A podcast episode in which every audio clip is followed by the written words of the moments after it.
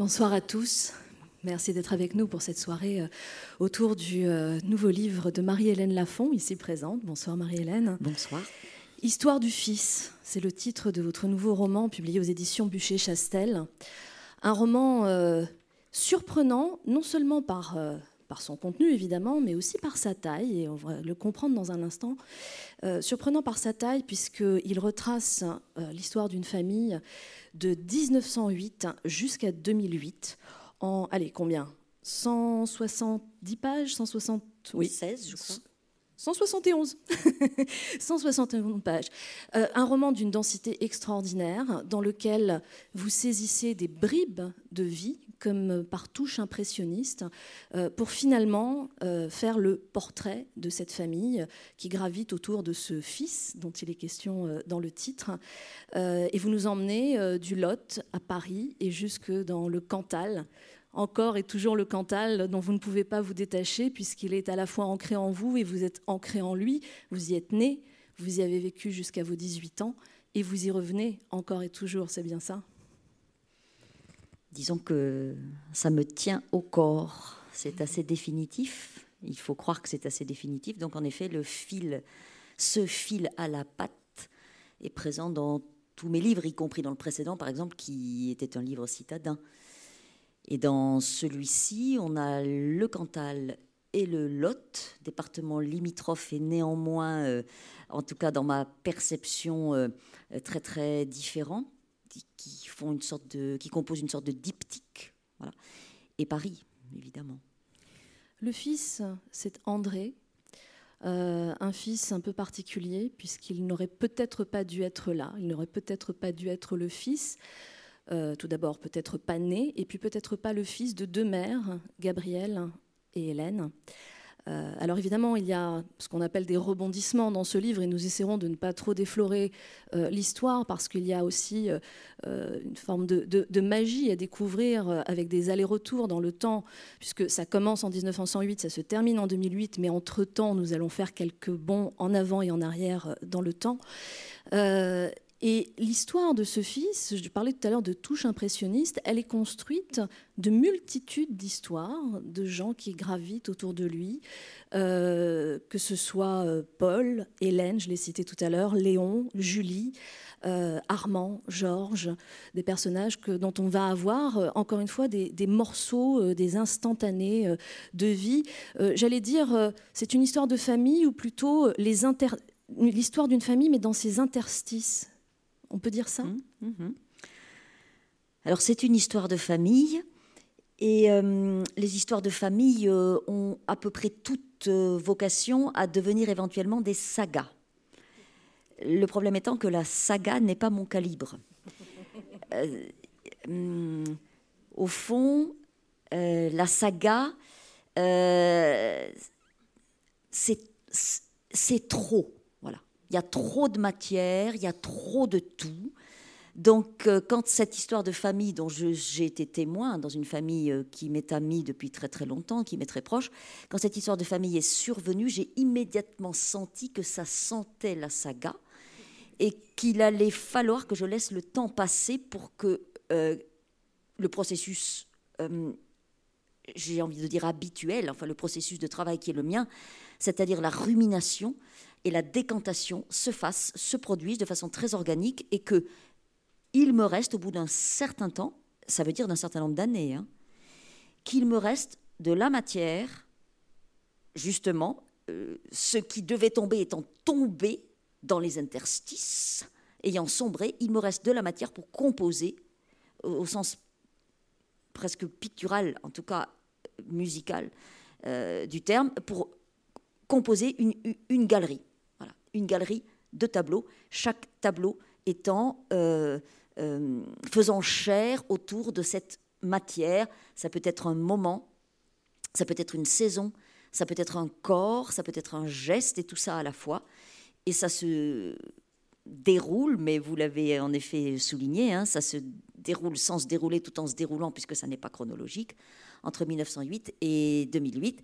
Et il m'a fallu tendre euh, l'arc du récit et lui donner une dynamique ou lui donner une impulsion chorégraphique parce que finalement j'ai trouvé ça assez dansant la saga à condition de pouvoir justement euh, me donner cette euh, liberté, au fond, voilà, de, de, de, de, choisir et de ramasser l'affaire en 180 pages. Je ne sais pas faire autrement. Vous aimez lire à voix haute, mmh. Marie-Hélène, ce que vous allez faire dans une mmh. seconde. Euh, mais je crois aussi que le fait de lire fait partie justement de cette méthode de travail et mmh. qu'il euh, est aussi important de vous entendre lire votre texte parce que peut-être qu'on va comprendre ou toucher du bout des doigts, effleurer euh, votre mécanisme de travail.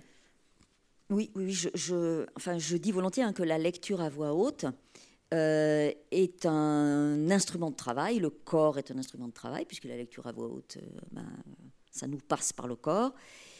Et euh, je parlais tout à l'heure de tendre, si vous voulez, enfin, trouver la, juste dynamique du récit, la, tension, la, juste forme à ériger pour l'ensemble du récit, cette dynamique que j'ai tenté de trouver. Et il faut aussi cette dynamique ou cette juste tension, la trouver pour chaque phrase. Chaque phrase. Et ça, ça passe euh, par la lecture à voix haute. La respiration, la rumination, il faut mâcher le texte, il faut l'extrayer. Ça veut dire le sortir des entrailles, le faire monter du ventre, ça monte de là, on lit pas avec la tête, on lit au moins à partir de là et ensuite, euh, enfin, on essaie. Lecture à voix haute euh, est un instrument de travail. Le corps est un instrument de travail, puisque la lecture à voix haute, euh, ben, ça nous passe par le corps. Et je parlais tout à l'heure de tendre, si vous voulez, enfin, trouver la, juste dynamique du récit, la, tension, la, juste forme à ériger pour l'ensemble du récit, cette dynamique que j'ai tenté de trouver. Et il faut aussi cette dynamique ou cette juste tension, la trouver pour chaque phrase. Chaque phrase. Et ça, ça passe euh, par la lecture à voix haute. La respiration, la rumination, il faut mâcher le texte, il faut l'extrayer.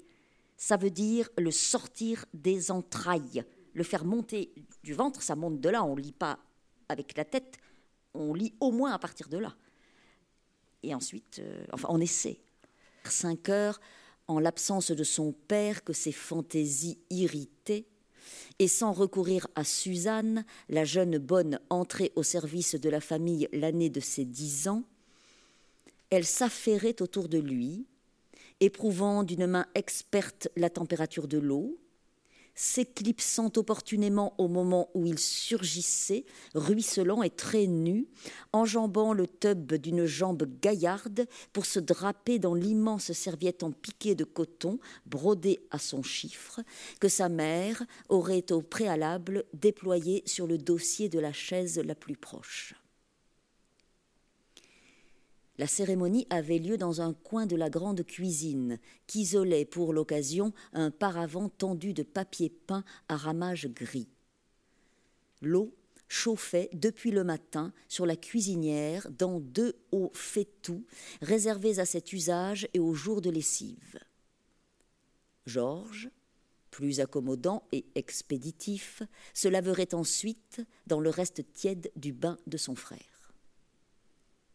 L'été, on se baignait volontiers dans la. Le sang fouetté par ces eaux vives et têtues qui, en certains trous ombreux, baptisés par eux gourgues de l'enfer, gardaient toute leur roborative fraîcheur au creux des jours les plus cuisants. Le dimanche 26 janvier, Paul décréta qu'il se laverait entièrement, dût-il pour ce faire user de glace à peine fondue. Bravache, il tint parole, les dents serrées, seul dans la grande salle désertée par ses camarades moins regardant sur l'hygiène. Le surlendemain, les oreilles bourdonnantes, la gorge en feu, suant, toussant et suffoquant, il fut expédié sans ménagement à l'infirmerie où un jeune médecin de ville, appelé en urgence, s'alarma de l'état de ses bronches. On n'avait pas de faiblesse de poitrine dans la famille. Paul l'eût précisé s'il en avait eu la force. Mais, aphone, les jambes flageolantes, il se retrouva consigné dans l'une des deux chambres à un lit réservées aux cas sérieux et fut livré aux mains expertes de l'infirmière, qui le sangla sous trois couvertures et un drap bleu bien tiré, en lui donnant du jeune homme vous, d'une voix martiale et enveloppante à la fois. Il était à la limite de l'évanouissement, ne demanda pas son reste, et se rendit compte seulement le lendemain soir que l'infirmière avait été remplacée. Des générations de lycéens avaient redouté l'expéditive Madame Brégançon, duègne massive et sans âge, engoncée dans une blouse immaculée tendue sur ses formes affaissées et dissuasives. Nul interne n'eût songé, depuis l'âge de pierre, à quémander auprès de l'insubmersible Madame Brégançon le moindre ersatz de sollicitude maternelle, voire féminine. On ne savait rien d'elle, on la brocardait à peine, et elle avait manifestement déserté la place sans bruit ni cérémonie. Mademoiselle G. Léoti lui succédait. Le nom brodé sur la blouse plut à Paul, même si l'initiale l'inquiétait un peu. Georgette, Gisèle, Gertrude, Gilberte, Ginette, il pataugeait dans le marigot des prénoms. Mais le nom avait de l'élan, de la tenue, et vibrait d'une onction élégante qui faisait image. Fiévreux et languissant, il pensa à des navires, à des envols de grives aussi, au premier matin mordu d'automne, quand s'ouvre le faste temps de la chasse. Il devint attentif à la voix, grave, voilée, chaude, moirée, veloutée. Il épuisa ses adjectifs. Il s'appliquait, les yeux fermés, divagant et ramassé dans sa peau, granuleuse peut-être, la voix de mademoiselle Léoti, mais pas rocailleuse, ni éraillée, caressante. Non, pas caressante, le contraire, presque le contraire. Ça vous passez dessus, vous passez au travers, vous rentrez dedans, vous touchez à l'intérieur, sous la peau. Le troisième jour, le mercredi, il s'arrêta sur chaude et granuleuse et sut exactement à quel point c'était aussi sexuel. Les jours suivants, il s'appliqua à faire durer. Janvier s'effilochait dans le gris. Son frère, seul visiteur autorisé, fut chargé de faire courir des bruits alarmants sur le caractère contagieux de son état afin de décourager les intrépides de la garde rapprochée qui fomentaient une intrusion nocturne et clandestine. Paul voulait le huis clos. L'heure était grave. Sous l'uniforme blanc de mademoiselle Léotie palpitait le Graal. Ça ferait l'affaire. Il lui donnait la trentaine. Le visage était austère et la bouche déjà pincée. Mais les oreilles parfaites, les yeux clairs, le cou souple, la nuque fraîche, les cheveux bruns ramassés en un chignon que l'on devinait onctueux sous le mince calot réglementaire. Tout annonçait des félicités certaines. Il ne s'étonna pas de cet instinct très sûr qui lui épargnait le doute et les atermoiements des débuts. Il se savait beau, il avait faim, il était jeune, et cette femme, qui ne l'était plus tout à fait, le voyait. Il le sentait, il l'avait senti dès le jeudi. Pendant la visite du soir, elle n'avait ni rougi ni détourné le regard, au moment où, assis au bord du lit, guettant son approche. Il s'était avancé vers elle, en pyjama bleu et en état de tumescence manifeste, sous le prétexte d'éprouver la fermeté retrouvée de son pas. Il chancelait. Elle l'avait saisi aux épaules. Ils étaient de même taille. Elle avait enfoncé en lui l'éclat cru de ses yeux clairs. Elle avait dit, d'une voix presque rieuse, Recouchez-vous, jeune homme, on est presque toujours bancal sur trois jambes.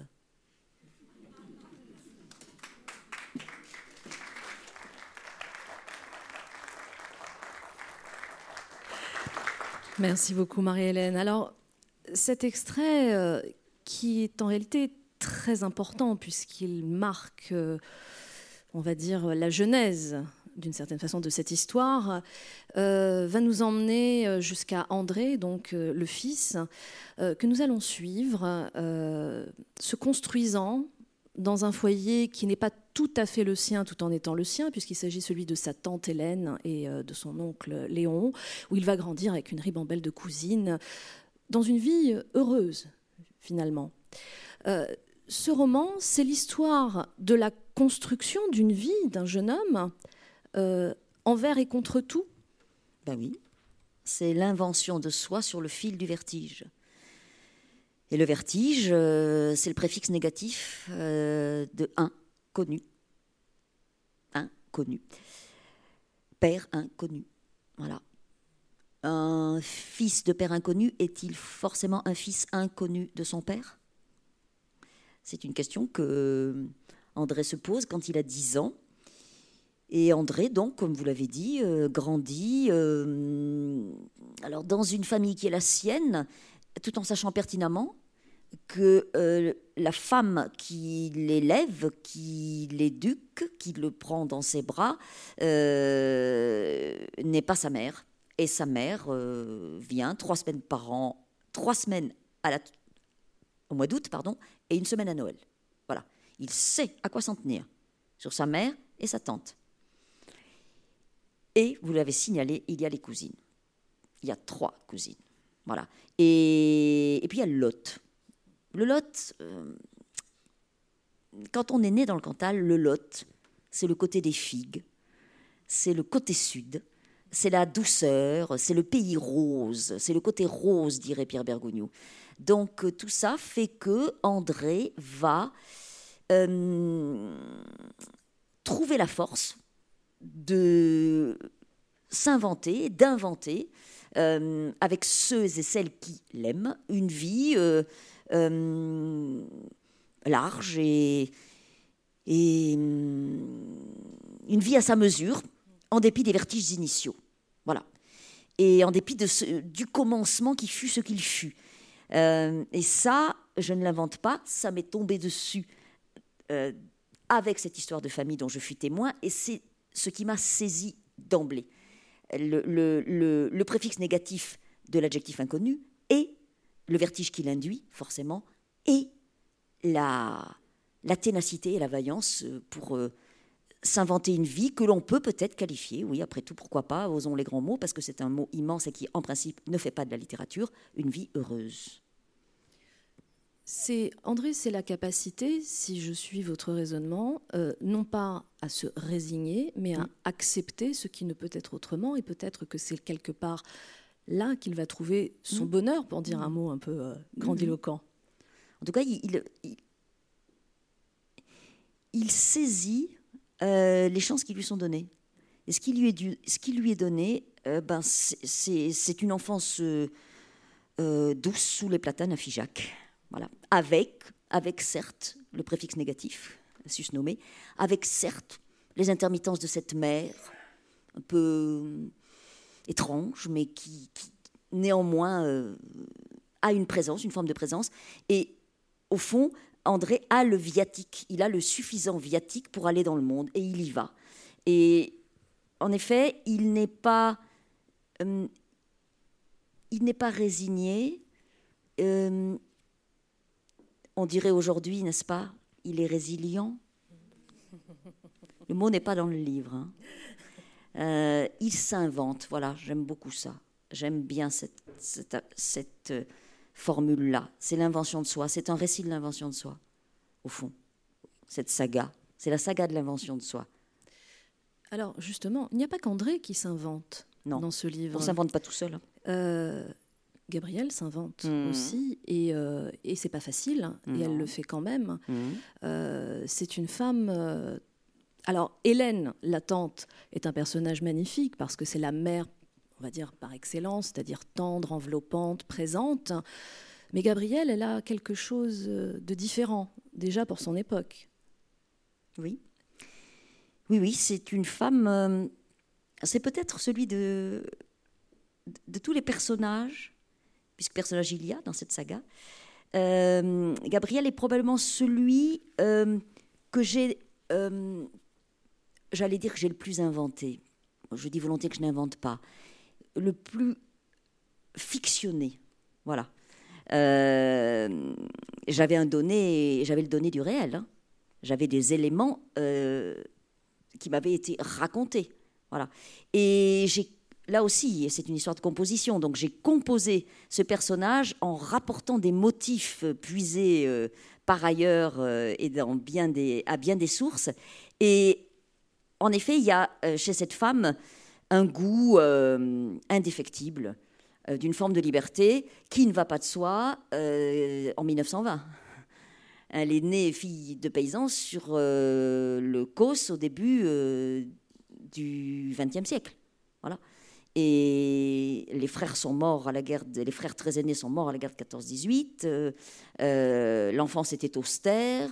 Euh, elle a embrassé le métier d'infirmière, mais elle se demande presque pourquoi. Et c'était déjà, cela dit, c'était déjà un exploit. Hein. Euh, et ensuite, euh, Aurillac, assez rapidement, s'est avéré trop petit. Donc, elle a pris son. Oui, elle a, elle a, arraché avec les dents une forme de liberté, bon, qui a son prix, qui a son prix. Et encore davantage dans ces années-là euh, qu'aujourd'hui. Un prix pour elle, pour ceux qui l'entourent. Tout, le monde doit payer pour cette liberté. Euh, tout à l'heure, quand je vous ai demandé de, lire un extrait, je parlais de l'importance de cette lecture à, voix haute dans, mmh. votre travail. Et je pense qu'on a vraiment pu l'entendre euh, avec en plus cette, diction parfaite qui est la vôtre, les allitérations, l'intensité de certains mots, qui expliquent peut-être pourquoi on peut, en 170 pages, euh, raconter une saga, pour reprendre le mot que vous avez employé tout à l'heure, euh, l'importance de, cette, de, la quête du mot juste vous obsède? Ah oui, ah, j'ai une structure psychique extrêmement obsessionnelle. Ceux qui me lisent euh, s'en sont rendus compte, et pas seulement cela d'ailleurs. Et en effet, parmi mes obsessions majeures, le le, mot juste, le juste mot à la bonne place. C'est inépuisable. Hein. C'est, enfin, c'est, mon affaire, c'est mon travail. Si je me mêle de, lancer des textes euh, dans, dans, le monde et sur la place publique, il faut qu'ils se tiennent. Euh, il, faut que les. Voilà, il, faut en tout cas que moi j'ai tenté de leur donner euh, la, juste tension et, et que l'on entende la juste musique. Voilà. Et c'est la moindre des choses. Enfin, ça me paraît être la moindre des choses. Et en plus, il se trouve que pour moi, c'est totalement jubilatoire cette affaire-là. Donc, mm. euh, ça tombe bien. Euh, Alors, je propose que nous partions mm. cette fois au samedi 19 août 1950. Mm.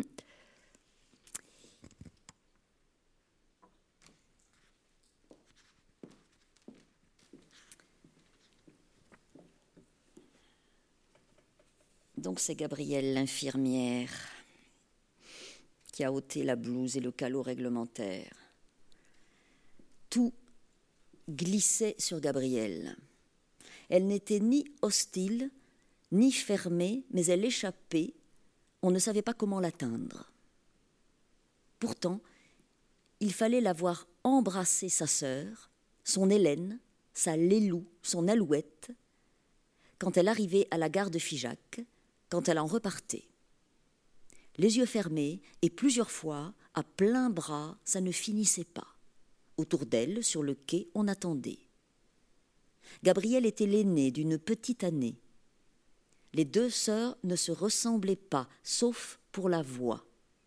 Rien dans le corps ni dans les gestes, mais les voix étaient les mêmes, avec quelque chose de presque grave, de voilé, plus enveloppant et tendre chez Hélène que chez Gabrielle. Les intonations, les inflexions étaient tellement semblables que Léon et les cousines s'y trompaient parfois quand on se parlait à la volée d'une pièce à l'autre, surtout si Gabrielle était là depuis plusieurs jours et se fondait dans le décor. André ne s'y trompait pas, et pour lui, Gabrielle ne se fondait jamais dans le décor. L'expression était d'Hélène, qui ne l'employait que pour sa sœur. Gabrielle avait sa place au 8 rue Bergandine, où elle passait quatre semaines par an, une à Noël et trois en août. Elle dormait à l'étage, dans la chambre verte que tout le monde appelait la chambre de Gabi. Hélène allait la chercher au train de 5 heures avec André, les cousines et Léon s'il n'était pas au magasin. Gabrielle débarquait en parisienne, chapeautée, gantée, finement chaussée, toilette ajustée, bagages soignés, un rien de dur dans le jet du corps, et repartirait dans le même équipage. La métamorphose s'opérait avec les embrassades sur le quai de la gare. Quelque chose en elle s'élargissait. Assouplie, déliée, elle se penchait, Hélène à ses côtés. Elle embrassait André trois fois en l'appelant Dadou, comme tout le monde. Plus tard, le soir ou le lendemain, elle lui dirait, l'effleurant du regard, refermant une main chaude et sèche sur son poignet droit, qu'il avait grandi, qu'il était beau, de plus en plus beau, qu'elle était fière. Hélène et Gabriel se tenaient les coudes. Ça venait de l'enfance, qu'elles avaient traversé les deux comme un rude pays. Elles n'en parlaient à peu près pas, mais on le comprenait. Trois frères aînés, dont deux avaient été tués dans la Somme. Un père mort encore jeune quand Hélène n'avait que 17 ans. Une mère qui avait, elle aussi, vidé tôt la place avant la naissance des cousines une ferme perdue au-dessus de Gramma, sur les plateaux, trois vaches, de la caillasse, des chèvres, des moutons. Le frère rescapé qu'elle ne voyait pas y vivait encore en vieux garçon esselé. Hélène et Gabriel aimaient la plaine, les pays bas et moelleux, et les commodités de la ville. Gabriel était parti à Aurillac et ensuite à Paris, où il était né, lui, André, quand elle avait déjà presque 37 ans. Hélène était auprès d'elle et avait passé quatre semaines à Paris, où tout lui avait déplu. Les logements petits et confinés, la hâte, le gris têtu, le froid humide de février, alors que dans le Lot, le printemps pointé, on avait des primes verts autour de la maison et le pépé s'apprêtait déjà à retourner le jardin.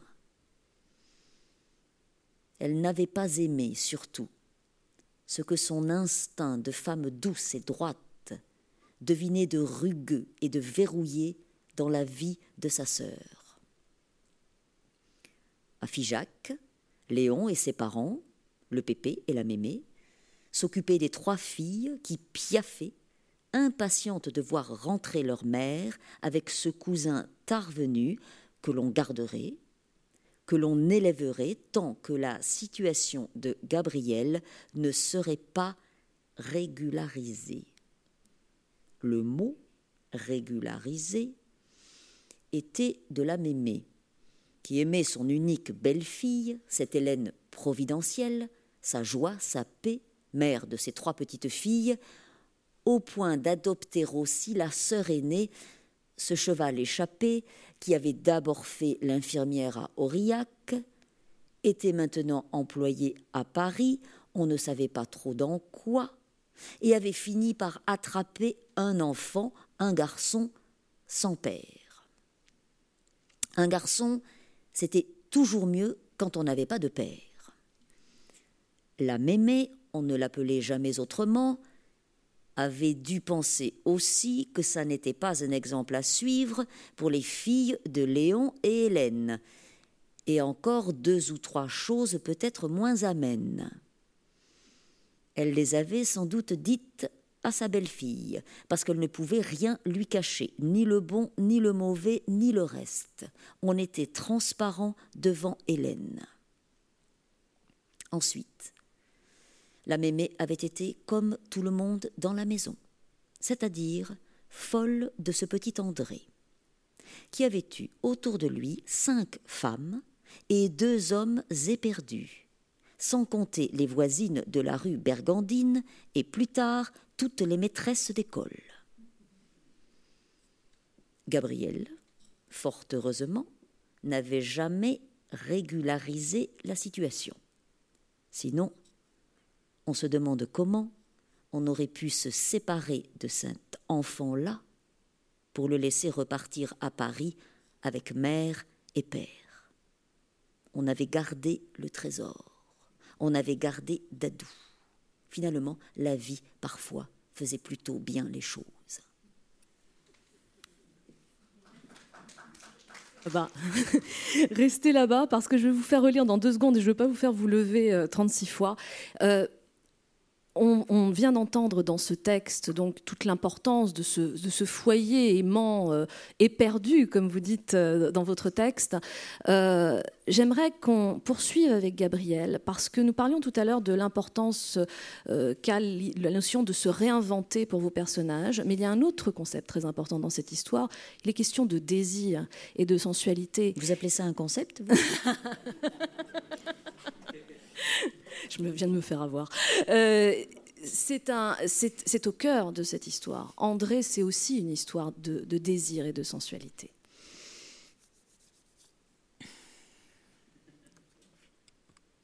Mercredi 20 juin 1923. Les mains de Paul font merveille. Gabrielle ne se lasse pas des mains longues de Paul. Elle sait depuis le début qu'il partira, qu'il la laissera, parce qu'elle a seize ans de plus que lui et qu'elle lui a tout appris des femmes, ce qu'un homme comme lui ne saurait pardonner à aucune femme. Paul est un jeune chien, un sauvage, un rusé, il fait sa cour, il butine, il coule des regards de velours, il s'aiguise, il s'affûte, il a vite appris. Il plante ses crocs, il sera capable de tout, il ne sera pas recommandable. C'est son type d'homme. Elle le sait depuis longtemps. Elle sera déchirée. Comme jamais encore, elle ne l'a été c'est le prix à payer, le prix de l'ivresse. Elle n'aime ni les doux ni les gentils. Il lui faut la férule, les grands airs. Elle se voue aux flamboyants, aux flambeurs, aux fulgurants, aux ardents qui brûlent tout ce qu'ils touchent. Dès le premier coup d'œil, à l'infirmerie de Garçon d'Aurillac, du lycée de garçons d'Aurillac, en dépit du pyjama bleu de pensionnaire et de la bronchite, elle avait compris de quoi il retournait. À cette nuance près que, cette fois, les circonstances lui fournissaient un mince avantage. Le garçon promettait, et elle avait un peu plus de deux ans jusqu'au baccalauréat pour le faire à sa main. Elle s'était renseignée en toute discrétion sur le pédigré de Paul. La famille tenait un hôtel, qui faisait aussi office de restaurant et de café dans un gros bourg à l'autre bout du département aux confins du Puy-de-Dôme. Le père était élu de la commune et du canton depuis des années et mordu d'ambition. Dans ces tribus paysannes, les rejetons mâles de la troisième génération partaient faire leur droit ou leur médecine à Paris. Paul suivrait le mouvement et les injonctions paternelles. Il voudrait avant tout s'inventer une place sous le soleil de la capitale et porter haut le nom de la lignée. Le vieux pays serait trop petit pour lui, trop lent, trop usé. La longue saignée de la guerre avait raboté les villages, laissant les familles exsangues et résignées, confites dans des deuils innombrables voués à ne pas finir. Paul Lachalme voudrait vivre, vivre et briller, tout avoir et jouir des beaux fruits. Il ne finirait pas en notaire de province, garni d'enfants paternes et bedonnants. Il le disait. À Aurillac, déjà, il convoquait l'avenir dans la chambre bleue de Gabriel. Il s'emballait et tournait en rond, comme Renardeau en cage, entre le lit et l'armoire à glace, dans la chambre bien chauffée au dernier étage du 18 rue des Carmes. Il visait le barreau de Paris, les envolées de robes, les plaidoiries d'anthologie et la gloire du verbe qui sauve ou condamne. Il laisserait la médecine à son frère qui avait le goût des autres. L'appartement de mademoiselle Léotie était douillé et l'immeuble avait deux entrées, dont l'une, discrète, autorisait bien des fantaisies dans une préfecture confinée où tout le monde avait l'œil et s'appliquait à tout savoir sur chacun, notamment sur cette infirmière assez jalouse de sa liberté pour vivre seule loin de sa famille, et s'obstiner à travailler à domicile avant d'obtenir l'unique poste du lycée de garçons, libéré par le départ à la retraite de son antique et dissuasive titulaire.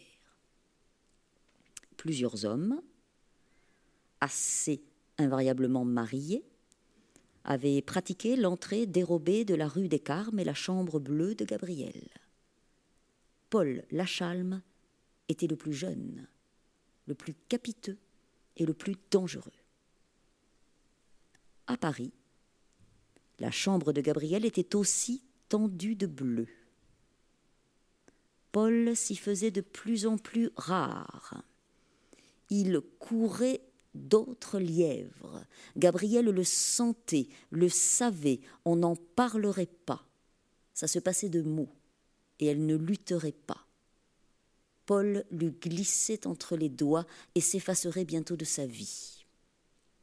Il avait de grands goûts, pouvait prétendre à un beau mariage, mais aussi et surtout aux accointances efficaces que savent ménager les maîtresses choisies, avides de procurer à l'amant tout neuf, par le truchement d'époux cossus et introduits, mille grâces utiles.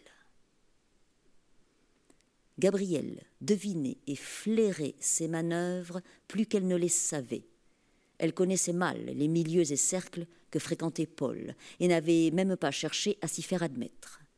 Elle ne prétendait à rien. Elle l'avait suivi à Paris, y avait débarqué dans son sillage, mais pas avec lui. Il avait toujours su garder ses distances. Pas de sortie en amoureux ni de spectacles partagés, ni de joyeuses tablées estudiantines. Ça n'était pas du rôti pour elle, eût dit sa mère. Si elle avait pu avoir la moindre idée de la vie singulière que mènerait un jour à Paris cette fille aînée dont l'irréductible volonté d'indépendance l'avait toujours effarée.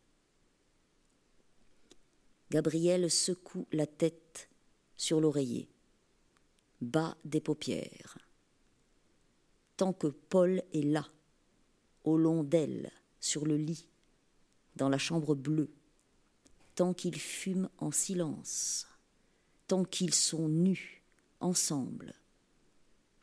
Elle ne veut pas penser aux années d'Aurillac, à la griserie des débuts, à la mer acerbe et très morte, et à la conjugalité limpide d'Hélène sa parfaite sœur puinée. Elle bat des paupières et avale l'instant, le bois le respire et s'en nourrit jusqu'au fond des eaux. Elle se retient de humer encore et encore, à bouche fondue, la commissure douce des yeux longs de Paul et le creux parfait de ses oreilles. La tendresse est un luxe, un risque. Il serait agacé, il change et se retire. Il est de plus en plus beau. Son acmé sera longue, et il avance vers elle, éperdu de lui-même. Gabriel l'écoute et donne parfaitement la réplique. Il aime ça chez elle. Il dit Ton oreille est ton velours. Le velours, c'est pour la peau, et lui a soufflé le mot. Il excelle à s'emparer des mots des autres. Il en fait son affaire et son miel, au point d'oublier très vite d'où ils lui viennent. Elle l'écoute. Sa voix n'est plus la même. Les pointes d'accent ont été ravalées. Elle a pris un timbre étrange, à la fois métallique et vibrant, légèrement nasal. Gabriel s'enfonce dans cette voix, dans les méandres de ses inflexions. La main gauche de Paul s'attarde sur sa hanche, glisse vers le creux de l'aine, le haut de la cuisse. Paul est un insatiable. Il n'est pas avare de son corps et de ses sucs. Pas encore. Il se dépense, il fournit il serait presque brave et généreux. Elle devrait peut-être aussi lui apprendre à se faire désirer et à laisser monter les enchères. Il serait certainement très doué.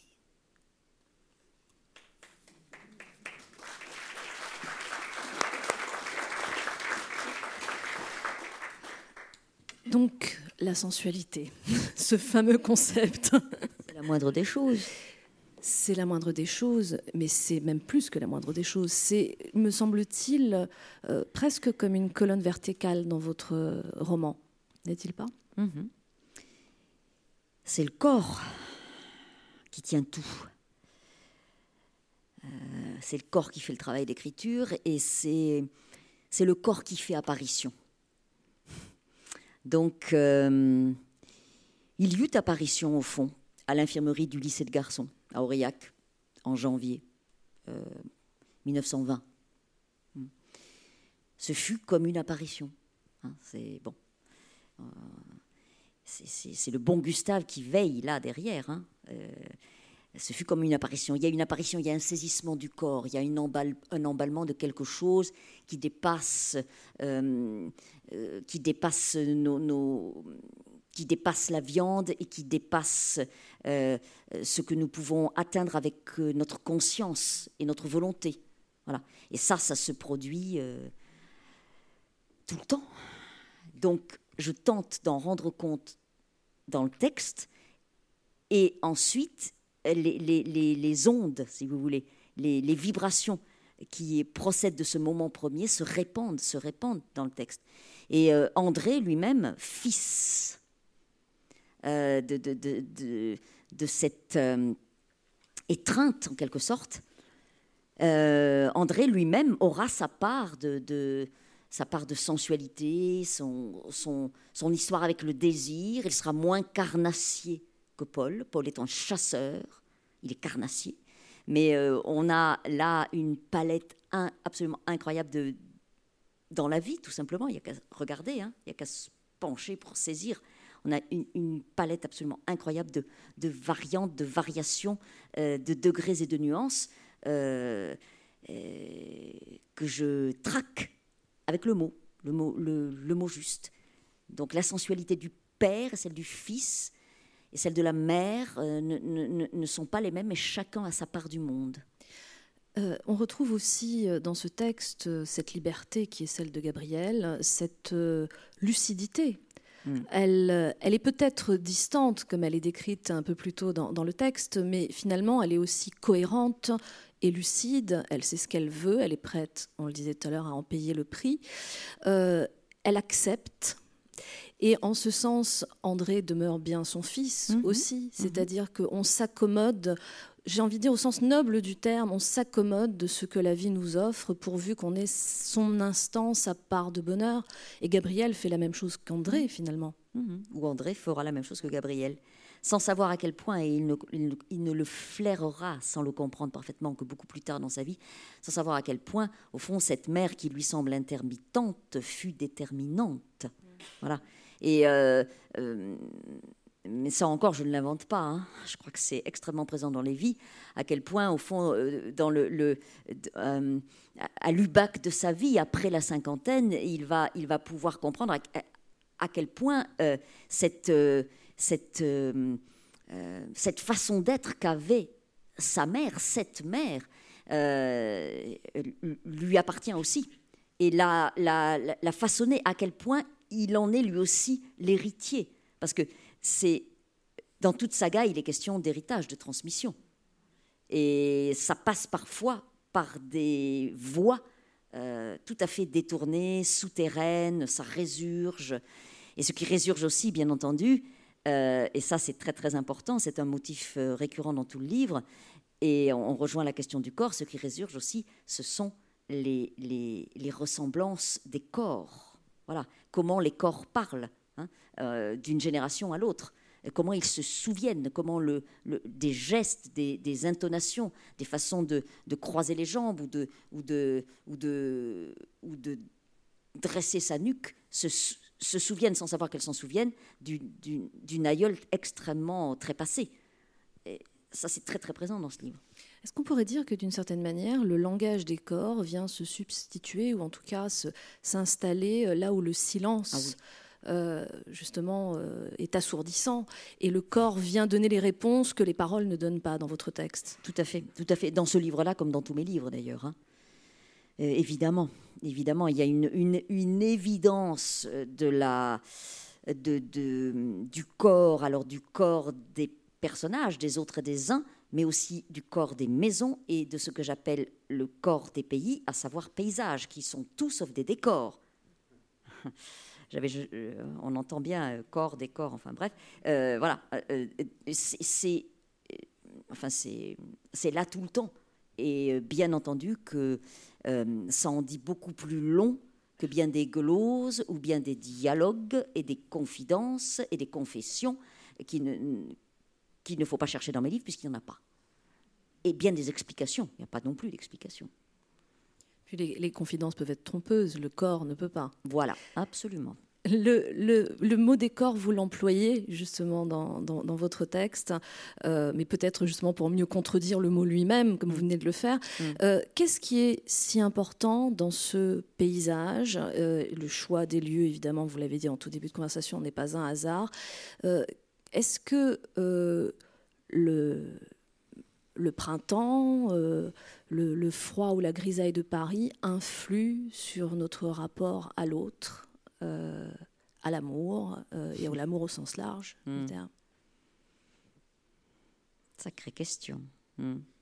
Alors vous voyez, en fait, euh, je, je disais tout à l'heure que quand euh, j'ai laissé, si vous voulez, cette euh, matière énorme de cette histoire de famille totalement romanesque dont j'avais été témoin, quand je l'ai laissé reposer, décanter, fermenter, euh, au bout d'un certain temps, je me suis retrouvée en présence de moments qui étaient tous euh, placés sous le signe d'un lieu et d'une saison.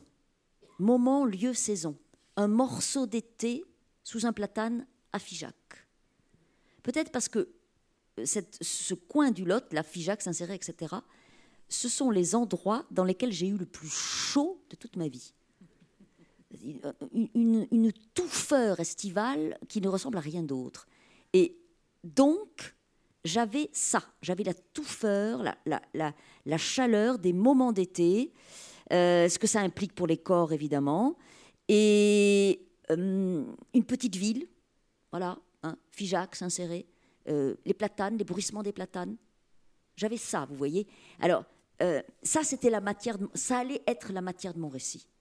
Voilà. Et, et de l'autre côté, par exemple, en effet, euh, le lycée de garçons euh, d'Aurillac, Cantal, janvier 1920. Hein. Donc, non, janvier 1919, je me trompe. Janvier 1919, voilà, l'armistice est tout récent. Janvier 1919, la guerre est finie. Ces jeunes gens ne seront pas des héros. Voilà. Et là, en effet, vous l'avez signalé, il y, a du gris, il fait froid. et la perspective, c'est le long tunnel des internes jusqu'aux vacances de Pâques. On ne va pas sortir de l'internat jusqu'aux vacances de Pâques. On est en janvier. Et euh, là, j'ai des odeurs aussi à ce moment-là qui remontent et qui sont extrêmement présentes dans le livre. Voilà, ça se compose comme ça en fait. Voyez, donc quand je dis euh, paysage corps des pays, euh, je devrais ajouter moment, saison. Voilà, ça fait un tout, un tout que je vais tenter d'épuiser par les sens pour le couler dans la matière de la page. C'est comme ça que ça se passe, vous voyez, mais c'est extrêmement organique, très irrationnel, euh, et dans un premier temps très peu choisi. Ce qui est choisi ensuite, bien entendu, c'est le travail du mot à mot et de la virgule et du point-virgule. Ça, c'est choisi. Mais ce qui me tombe dessus quand je, je vois s'organiser, si vous voulez, ces tableaux, euh, c'est très organique, je ne peux pas le dire autrement. Euh, chère Marie-Hélène, emmenez-nous à la rencontre d'Hélène le mercredi 20 janvier 1960, s'il mm. vous plaît.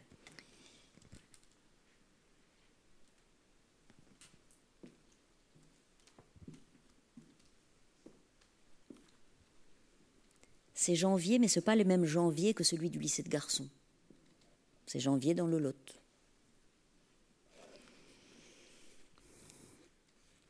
Et donc 1950, hein, vous l'avez dit. 60, 60, 60. Hélène aime le tricot qui occupe les mains et laisse galoper la pensée. Le silence de la maison l'enveloppe. Elle est rarement seule et ces moments lui sont précieux. Léon parle beaucoup, fait du bruit, monte le son de la radio parce qu'il devient dur d'oreille. Elle n'imagine pas sa vie sans Léon et les enfants. La famille remplit tout son horizon, mais elle sait que l'on peut vivre autrement. Gabrielle a vécu autrement, elle continue, et le ciel ne lui est pas tombé sur la tête.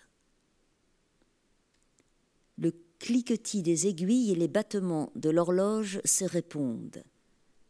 C'est un jour bleu de janvier. La lumière d'hiver est parfaite pour les travaux de dame. Elle entend la voix de sa belle-mère qui avait eu soin de lui apprendre la couture, le tricot, le crochet et divers points de broderie. Sa mère n'aurait pas su lui montrer, n'en aurait eu ni le goût ni le temps. Les parents ne s'étaient jamais habitués aux façons de Gabrielle.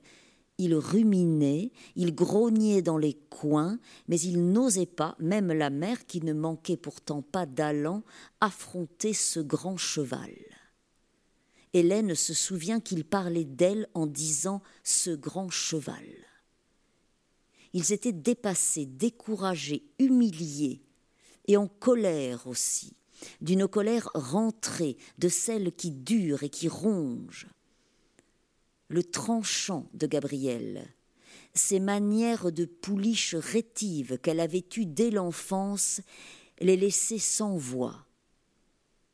Ils avaient peut-être été fiers qu'elle veuille apprendre un métier et devenir infirmière. On devinait que le mariage, les enfants, une vie régulière et rangée à Figeac ou à Saint-Céré ne serait pas pour elle. Mais de là à accepter et endurer son maquillage, ses tenues, ses allures libres avec les hommes, il y avait un abîme à franchir. On s'était résigné, on avait avalé les bruits, les racontards, les regards en coin. Aurillac n'était pas si loin, et Gabriel y faisait plus ou moins parler d'elle, à petit feu et à bas bruit. Hélène se souvenait de mines contrites et de conversations interrompues à son arrivée. On voulait l'a ménager, la protéger de toute contamination, comme si les fâcheuses habitudes de sa sœur aînée eussent été contagieuses. Hélène sourit. Tout cela est loin. Les aiguilles cliquettent. Elle plisse les yeux et fronce le nez. Il faut boucler le chausson et s'appliquer un instant pour que ce soit parfait. André et Juliette sont ses enfants et Antoine son premier petit-fils qui restera seul, qui a mis dix ans à venir. Il y a eu des complications, des attentes, des déceptions, mais ça n'a pas tourné au drame parce que Juliette et André ont le goût du bonheur, de la joie, des choses vives et douces qui font du bien. Ils sont doués pour ça. Et Hélène n'est pas loin de penser que c'est une victoire. Léon, elle, leurs trois filles, ont su conjurer le sort. Elle déroule ses formules, le sort, la victoire, qui lui semble juste. André était mal parti, sans père, un accident. C'est le premier mot et le seul que Gabriel avait eu, un accident, pour décrire sa situation quand elle avait débarqué en août 1923 à la gare de Figeac, enceinte de plus de trois mois et apparemment très à l'aise. Les trois semaines rituelles avaient coulé jour après jour dans un silence de moins en moins embarrassé. On ne posait pas de questions après que Gabriel eut déclaré dès le premier soir, à table, avec eux et les filles, dans la cuisine ouverte sur le verger. Je garde cet enfant, il ne connaîtra pas son père, il portera mon nom, Léotis est un beau nom. Il naîtra à Paris, et je vous demande à vous, à toi Hélène, à toi Léon, et à vous les filles, de l'accueillir ici chez vous, et de l'élever, en attendant que je puisse m'en occuper moi-même dans les meilleures conditions, si vous êtes d'accord. Il sera le fils et le petit frère que vous n'avez pas eus, et une pension arrivera chaque mois. Son regard gris ne sciait pas, sa voix n'avait pas molli, la cause de l'enfant à venir semblait entendue. Seule, avec elle et Léon, le soir même, une fois les filles couchées, Gabrielle avait brandi cette carte du fils. Elle avait répété dans la nuit tiède du jardin C'est un accident, mais ça vous fera un fils et un frère pour mes nièces. On avait laissé passer deux jours avant d'en reparler, un soir d'orage, dans l'odeur riche d'une pluie d'été qui remonte à la mémoire d'Hélène et la surprend, trente-sept ans plus tard, les deux mains arrondies en coque autour de la paire de chaussons jaune pâle, beurre frais. Elle pense beurre frais posée sur ses genoux. Elle se souvient par odeur. Les parfums parisiens de Gabriel, le souffle endormi de chacune des trois filles et celui d'André ensuite, quand on se penche sur le lit le soir, dans la chambre quiète, avant d'aller se coucher. Les premières fraises de saison au marché du mardi, la mousse à raser de Léon. Son répertoire est sans fin. Elle le dévide parfois comme pour rassembler sa vie entre deux fables de La Fontaine, dont elle a perdu peu à peu le goût parce que c'est beaucoup moins amusant à réciter seule qu'avec André. En août 1923, l'orage avait claqué dans le soir lourd après une journée cuisante. Les filles ouvrait de grands yeux. Léon se Hélène devinait son insondable stupeur. Des questions avaient fusé. On va lui faire une chambre? Il s'appellera comment? Il restera longtemps avec nous? Il ira à l'école ici? Il saura qui est sa mère? Elle avait endigué le flot avec Gabriel avant de rester sans voix quand Claire avait demandé à Gabriel comment elle savait que ce serait un garçon.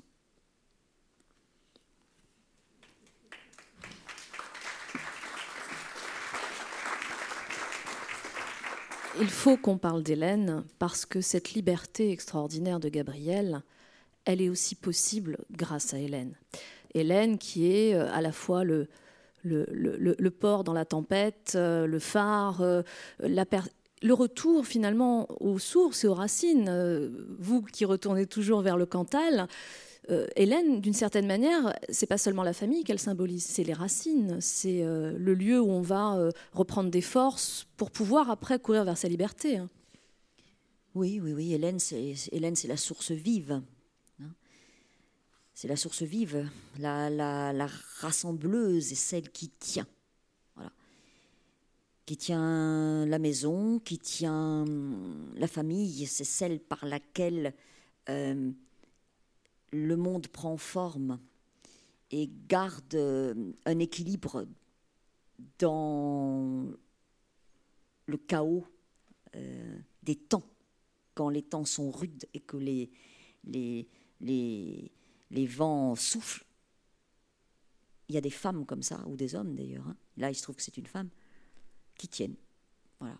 Et euh, là encore, euh, c'est un personnage composé, mais c'est un personnage euh, que je n'invente pas. et au fond, je me dis, quand vous mettez l'accent sur Hélène, je me dis que des personnages comme comme elle. Et il n'y en a pas tant que ça dans mes livres. Euh, et je me surprends moi-même, hein. je me surprends moi-même à, lui avoir donné cette place. Hmm, il semblerait que euh, la douceur soit possible et qu'elle ne soit pas euh,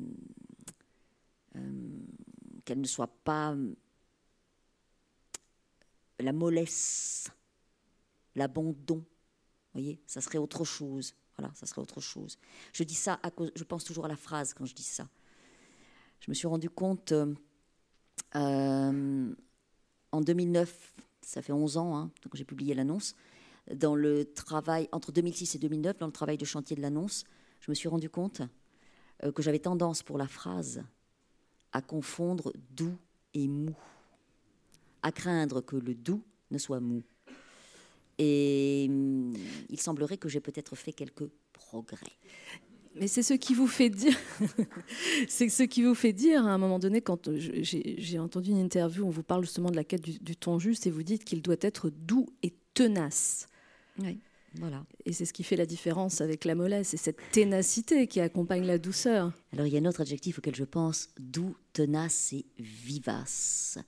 Hélène, elle est de la race des vivaces, comme les plantes vivaces, vous savez, qui toujours euh, euh, recommencent au printemps. Elle est comme ça.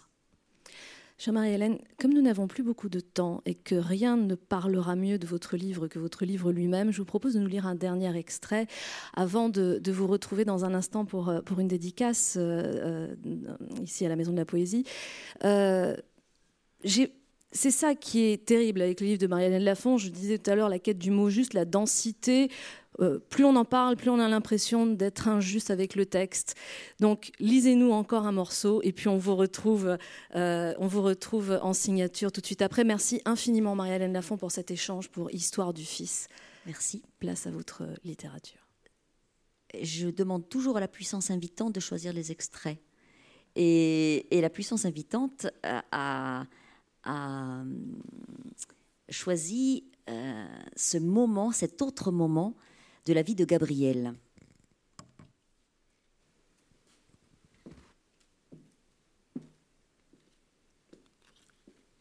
Car Gabriel euh, avance vers la quinquagéniture. Je vous laisse à peu près deviner l'âge que Gabriel peut avoir le dimanche 28 octobre 1945.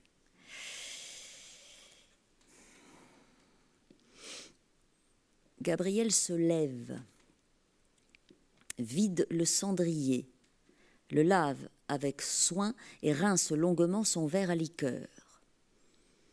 Son petit appartement est nu et douillé à la fois, elle pourrait n'en jamais sortir. Dans ses quarante mètres carrés, rien ne lui résiste, ni ne la déçoit, ni ne la trahit. Elle décide de tout. Chaque chose est à sa place, reste à sa place. Le cendrier et le verre du service à liqueur retrouvent la leur. Dans la cuisine jaune, Gabriel appuie son front contre la vitre froide. Personne dans la rue. Les gens sont chez eux, en famille. Gabriel ne nourrit à cet égard aucun regret. Pas d'autre famille qu'Hélène et Léon, lointains et bienveillants, même si elle sent parfois chez Léon des poussées de méfiance réprobatrice à son endroit, qu'il réprime pour ne pas heurter son Hélène. La compagnie pétillante de ses nièces quand elles étaient enfants la distrayait du pesant ennui des séjours lotois. Mais elle n'a plus rien à dire aux épouses et aux mères affairées qu'elles sont devenues, même si l'aînée et la plus jeune sont infirmières, comme elle le fut dans sa première vie avant son départ pour Paris. Elle ne comprend plus aujourd'hui pourquoi, à 18 ans, elle tenait tellement à exercer ce métier pour lequel elle n'avait aucune disposition. Paris avait été une délivrance. On ne savait plus qui elle était, on ne la jugeait plus, on ne la jaugeait plus. Par le truchement d'une vague relation oriacoise, elle avait pu entrer comme secrétaire chez un grossiste en vin et épicerie fine du 12e arrondissement, auprès de qui son sens de l'organisation, sa vivacité et son esprit méthodique avaient fait merveille. Elle ne déplaisait pas au patron, sorti de la Roquebrou, et enclin à prendre sous son aile tous les natifs et natives du Cantal et des départements limitrophes. Elle avait eu de la chance. Et si le grand saut vers la capitale n'était que ça, elle eût été bien inspirée de le faire beaucoup plus tôt il lui avait fallu croiser Paul Lachalbe à l'infirmerie du lycée de garçons d'Aurillac pour oser franchir le pas. Son seul regret était là. Et elle préférait ne pas se demander quelle vie elle aurait eue si elle était montée à Paris à 18 ou 20 ans. Gabriel entend des pas dans l'escalier ce sont les voisins qui rentrent de Cormeil en Parisie, où ils passent tous les dimanches dans la tribu familiale. Ils ont trois enfants, des garçons bruns, joyeux et drus, qui se chamaillent sur le palier. Elle a toujours excellé en relations de voisinage, qui n'engagent à rien et restent légères, à condition de garder la bonne distance, comme avec Germaine, Gabriel sait garder la bonne distance avec les voisins et avec la famille. Avec les hommes, ce fut une autre affaire qui se conjugue désormais au passé. L'existence même d'André repose sur une mauvaise appréciation des distances avec les hommes. elle ne retrouve plus le nom exact de ce défaut de vision dont elle est affligée au point d'avoir dû renoncer à passer le permis. Voilà un autre regret. Elle a toujours envié les hommes sur ce point, et elle voit bien que les femmes jeunes s'y mettent aussi, pas seulement en ville. Deux de ses trois nièces conduisent déjà. Elle est peut-être née trop tôt elle s'ébroue dans le minuscule cabinet de toilette rose et parfumé. Elle a encore un excellent sommeil. aux oubliettes de la nuit, Germaine, Paul Lachalme, le permis de conduire, les héros de la résistance et le planqué de Sologne. Demain est un autre jour.